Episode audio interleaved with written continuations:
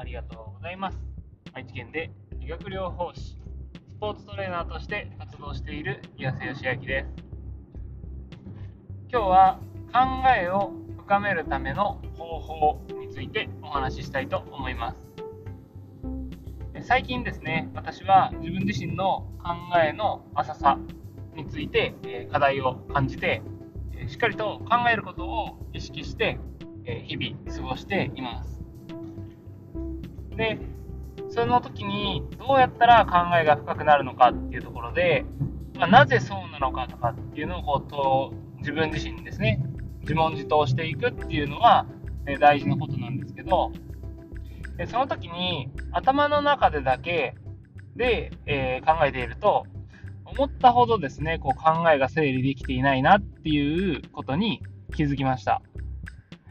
で、えー、私の場合は、やっぱりこう書き出すことですね、文字に起こすっていうことが、すごく自分の考えを整理していく上で大事だなと思っていて、頭の中でぐるぐるぐるぐる考えを巡らしているだけだと、意外とですね、その答えが出てこなかったり、うん、うまく考えられなかったりっていうことがあります。でも、文字に起こして客観的に見ることで、えー、その答えというか、自分の考えが導き出されていく感じがして、えー、整理がしやすいです。もちろん、えー、頭の回転が速い人っていうのは頭の中でだけで、それが成立するかもしれないですけど、今の私にはまだそれは難しくて、文字に起こす作業っていうのがすごく大事になってきています。でそうやって考えると、やっぱりこう振り返るときに、日々を、日々の出来事を振り返るときに、文字に起こしておくっていうのがすごく大事で、まあ、日記だとか、まあ、ブログだとかっていうので、こう記録にですね、残しておくような作業、そしてその記録に残しながら、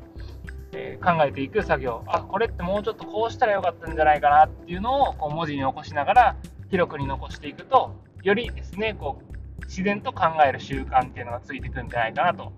思っています。出来事だけを書くんじゃなくて、それをどうしたらよかったかっていうところまで、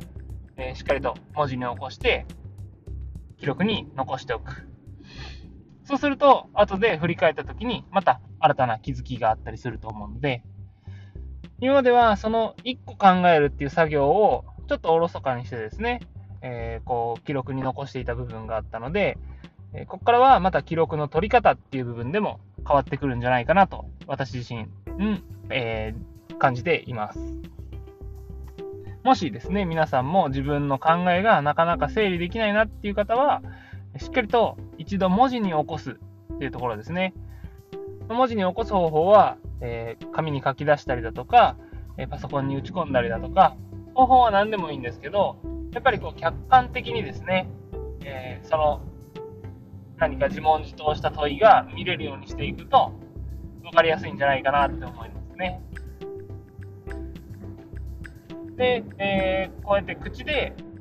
配信して自分の耳で聞くっていうのも、えー、すごく大事なんですけど、やっぱりこう、残らないので、その時、こう、私の中では残っていないので、残っていない。えー、私の中では、この喋ったことが、ずっとですね、こう、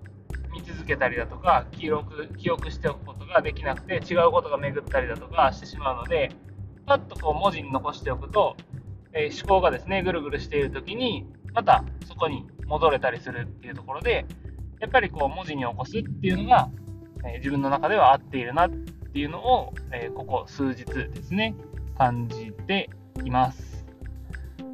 で、こうやって耳で、耳でじゃない、えー、ポッドキャストのように音声でですね、残すっていうのは、ある程度もうすでに頭の中にあるものであったり、え少し考えをまとめたものをこう下ろすときに、えー、大事だなと思いますし、人に伝えるときの練習としてですね、こうやって音声で話して、それを後から自分でどうだったか聞いて、そこに対してですね、こう、自己フィードバックをしていくような形っていうのは、えー、すごく重要な、えー、要素、ツールだと思うので、これはこれでまた継続していくのと、やっぱりこう、書き出す習慣っていうのはもうちょっとこう強化していこうっていうのが、えー、最近の私の気づきであります。ぜひですね、皆さんも自分の思考を整理するために、えー、うまく整理できない人がこの話を聞いて整理するですね、整理しやすくなるきっかけになってもらったら嬉しいです。というわけで今日は思考の整理をするための方法について、えー、私のおすすめの方法を紹介させていただきました。お聴きいただきありがとうございます。